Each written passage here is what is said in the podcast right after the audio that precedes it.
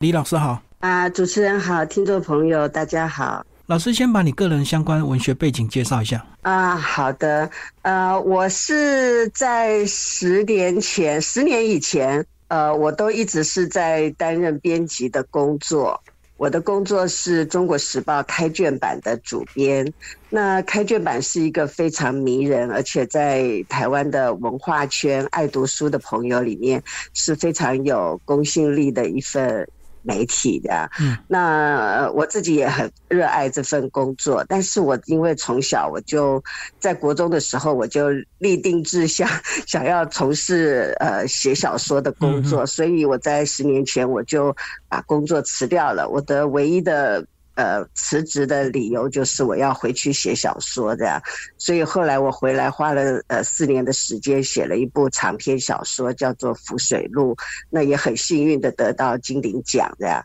之后我又大概花了呃呃六年的时间，五五五年多的时间，在写了《暗路》这本小说。这算是我的第三本小说，但是是我在辞掉、结束编辑、转型成为一个写作者的时候的第二部的作品。这样，老师，我们来讲那个《暗路》里面这个七篇短篇小说，好像大部分的女性主角比较多哈。啊，对，我觉得我身为女性，我我的确是认为我比较善于，比较能够去掌握一个女性的一个优为。很幽微的一个心理的转折，其中只有一篇是写男性。那在写男性的时候，我的确是非常的没有那么的大的把握，那还仰赖我先生 来来那个帮我看看有没有写错的地方。我的确是，我想身为女性嘛，我们还是比较能够嗯贴心的了解女人的心理路程这样。对，而且里面好像都是写的很细微的情感。我可能是受到一些日本文学的影响，所以我可能会比较。偏向于一个心理上面的一个描绘，有的时候这个心理的转变需要一些时间，所以有的时候甚至于是写他的大半生，他的那个心理路程的一个转变。那嗯，我如果说主持人觉得说他很很细微，我应该是受到了一些日本文学的影响吧，这样。好，那老师里面有七篇，为什么你特别选《暗路》来当做你的这个书名？我在这一篇小说里面花了特别多的时间，我几乎写了五年才把它定稿。那这个《暗路》这一篇的故事，其实是写一个女性，她很不幸的遭受到性侵这样。那我们通常我们会认为，你你被性侵是性侵那个时候是非非常的痛苦，但是事实上她在。在那个之后，其实等于是他的人生，其实整个是被摧毁的。那个后面的那一条很暗黑的道路，那个心理上的道路，你如何能够修复自己，或者是放弃自己？那几乎就是一个人的奋斗。所以这个其实又涉及到一些法律上的问题。所以我花了非常长的时间去写这篇，然后不断不断的去收集资料去。了解一个受伤害的人，但是我是怀着祝福的心心情去写他的。我会希望人每个人走出了他的暗路，终究会看到哪怕只是一丝丝的光亮嘛，哈。那另外还有《暗路》这个书名，我觉得其实放在每一个故事里。每一个角色可能他心里都有一条暗路，那他未必是遭受到伤害，但是或许我们每个人心里都有那样一条暗路，所以我觉得这个书名是更具有普遍性，更能够让读者去对照到我们自己的内心吧，这样。对，每个人内心都有一些不想让人家知道的一些比较黑暗的地方。就是必须要一个人自己在奋斗，一个人自己必须去努力的那一条道路，这样。那既然讲到暗路，是不是老师也大概把这个叙述一下？呃，过去如果发生这样的事情，好像都不太敢说，对不对？对，不太敢说。在这篇小说里，他就是不愿意跟女儿说嘛。他在那个受伤害之前，他已经怀孕了。他是在怀孕的时候受到一个陌生人一个闯入。一个小偷闯入到他家里，然后被伤害。然后当时他已经订婚了，他的未婚夫不在不在家出差去了。那最后他也没有办法结婚，然后就一个人独自的抚养小孩。那他也没办法去跟小孩说他自己遭遇的事情。那我在这里当然做了一个伏笔啦，就说其实是他虽然一时之间没有办法跟小孩讲，但是我们当然是祝福他。当有一天他可以跟让他孩子知道他经历过的事情的时候，也许他这一条暗路就已经看到了一些光亮了嘛，哈。那在这个小说里，我设计了，呃，他的小孩子，呃，要去考大学了，然后他他的小孩想要。到外县市去读大学，他其实也希望能够自己展开他那个成长的翅膀。但是这个做妈妈的人，他是经历过伤痛的人，他如何能够放小孩子去飞？如果这个是社会，如果这个世界没有对女性更友善的话，他如何能够放手？所以他就是在在这个问题上在纠结他的。他的心理上的困扰，这样，那当然我也借助了很多元素去证明他是多么努力的想要跳出、走出他的暗路。譬如说，他会去练习一种功法，叫做太极导引，然后或者说他跟女儿去山上去找那个禅。惨叫的声音，那种种种种，我们都可以看到他是这么的努力，这样。对，里面真的写的很细微，包括有一段我印象非常深刻。他说，在事情发生之后，他渴望他先生来一次很强烈的，就为了盖掉那个伤痛。是，这个当然是我做的一些设计啦，这样。那只是证明一个女性在在这件事情上是多么的努力，用尽了所有。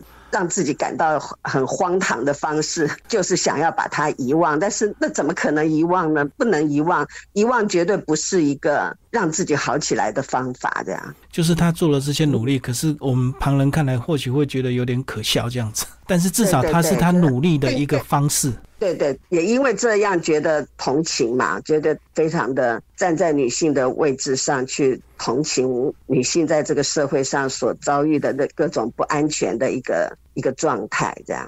而且他又会担心他女儿可能会不会又遇到他这样的事情，这样。对对对对对对对，嗯，是这样哈。好，老师，我们来讲这个第一篇呢，这个徐老师的这个阅读啊，哇，这是一对姐妹。跟一个姐夫的一个三角关系啊，对这篇小说其实它有很多，它其实的情感是非常复杂的。我们表面上看看起来是一个妹妹，因为帮姐姐写情书、写信给在服兵役的姐夫，因此她这个妹妹是一个极度的内向害羞的人，因此她把自己的情感寄托在这个。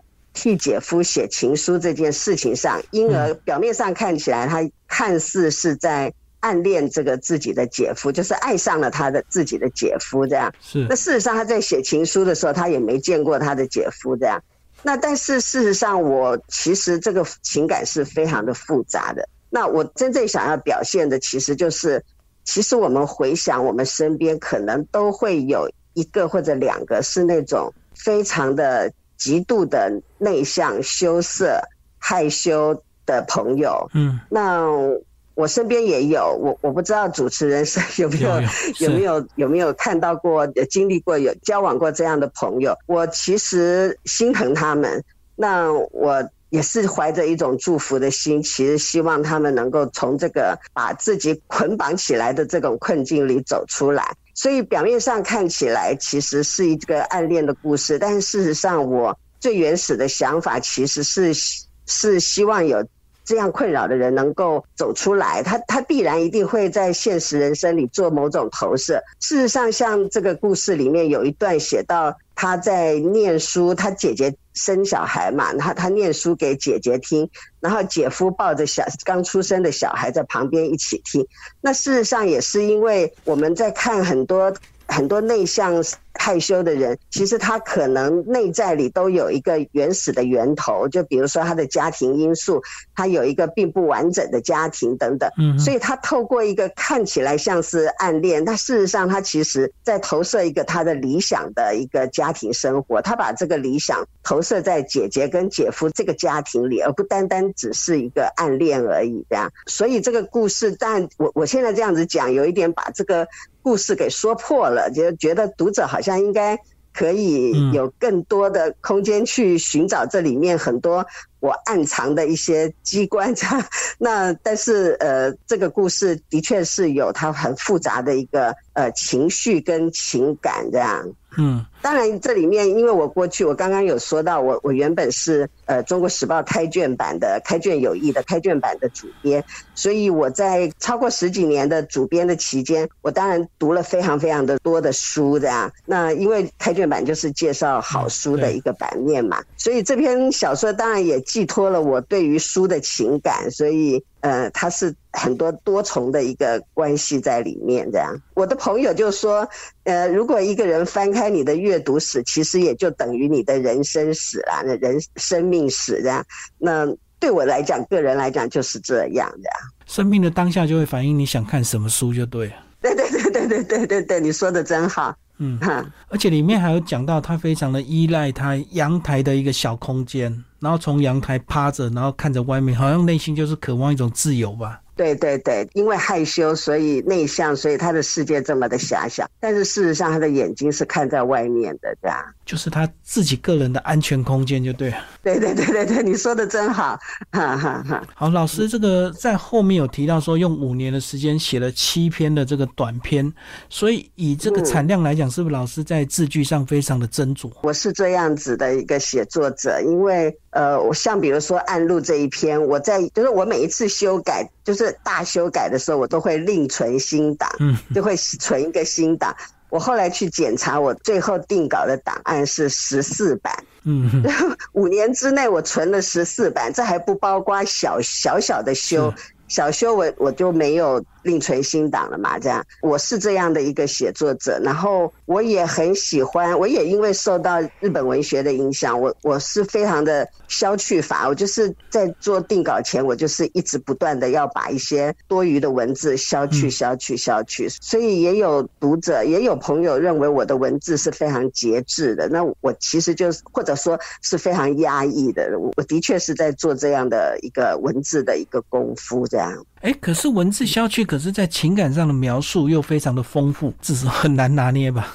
有的时候，我们把情感的部分呢，就是放在一个最重要的地方就打住。那个其实那个就是有点那种冰山理论嘛，就海明威所说的冰山理论。你你把那个情感放在一个最紧要的那个当下，然后你就文字就略去的时候，那反而会有一种后坐力吧，就是突然从把它埋藏在那个冰山底下那种会产生的那种爆发力。我是这样想的啦，就包括我在写作的方法上，比如说暗路那。Google. 我不会直接的去写这个性侵的这这个事件。那为什么我会选择去写到事情发生的十九年后啦？十九年后，他的女儿要离开家去读大学的时刻，就是如果我直接去写这个事件的话，我就可能会在文字上就会变成，比如说有很多的冲突，或者有很多的愤怒。或者有很多的抗议的，那我就不会愿意这样，我我就会愿意绕到这个事件的背后去写，这个背后就是十十九年后嘛，这样。对。那用这个方法来让这个情绪能够压下来，而而有更强的一种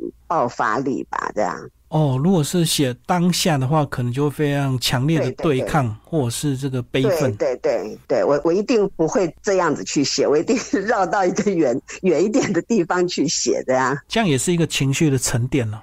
对，沉淀，然后，但是事实上那个是强度更强，因为还因为这十九年来的变化很多嘛，这样。对。好，老师，最后你把这本书的推荐人介绍一下。推荐人是我的好朋友陈慧慧，那她是在出版社担任社长。那她其实，在出版社里一直都是呃出版文学性的书这样。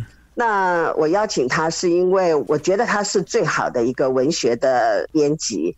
那他对于文学的阐述、阐释或者说理解都非常的呃有深度这样。呃，是我非常敬佩的一个文学书的一个编辑这样。但是这本书除了我邀请到我的好朋友来帮我写推荐序以外，我其实还有更深的意涵，就是我我是要感谢这本书是九个出版社出版的嘛。嗯。那九个出版社的创业的老板、创社的老板叫蔡文甫先生，那他是呃一个我觉得是在台湾的出版史上非常重要的出版人。出版家。那当年我很年轻的时候开始练习写作的时候，他对我非常非常的鼓励。但是因为我后来就跑去当编辑了嘛，我就其实停止了写作。嗯，那我觉得我是很辜负他的人。那终于我回到了写作的岗位上了，我我就会很希望能够在蔡先生所创办的出版社里出一本书。然后那蔡先生现在已经过世了，我希望他在天上云游的时候，呃，能够知道我并没有真的那么那么的辜负他。那我我真的照他对我的期许或者鼓励，我还是继续写作了这样。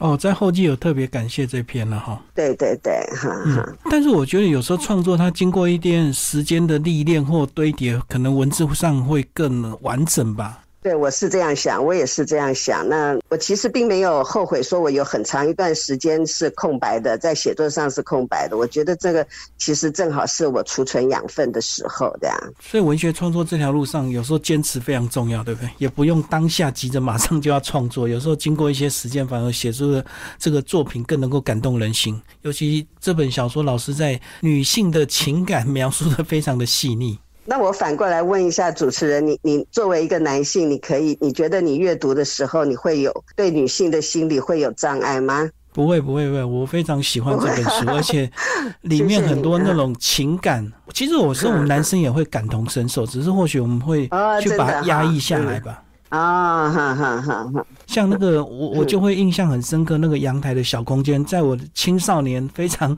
没有自信的那种茫然无识的时候，我会找到很隐秘的个人空间，然后去幻想我的未来，或者是我的自由，这样。哈哈，就是你的基地。对啊，所以我们就很能够感受那些内向者他们这个。不知道怎么去跟人家互动的那种。我觉得小读小说其实看起来是一个没有功用的事情，没有功，但是它其实它的特点就是在这里，就是它看起来是一个作者所书写的故事，但是它有很多很多的空间是让读者去填的，这样去读者去去填满它的这样。所以才会有说作者已死嘛，就是你写完了以后，作者就死了。所以事实上，这个作品就留给了读者这样。真的，有时候我们现在就是太所谓的这个比较速成功利，所以我们会直接读有用的工具书或者是理财书。却忽略很多这种文学性的一个涵养。那但是因为我自己是觉得读小说，它有至少至少有一个功能，它就是感同身受嘛，就是你你会培养你那种你对这个世界、对这个世界里的人这种感同身受的能力。那这种能力事实上你在职场里工作的时候都会需要用到。如果要从功利的角度来看的话，是这样。好，谢谢我们的老师为我们介绍这本书《暗路》，然后九哥出版。好，谢谢李老师。谢谢，谢谢，谢谢。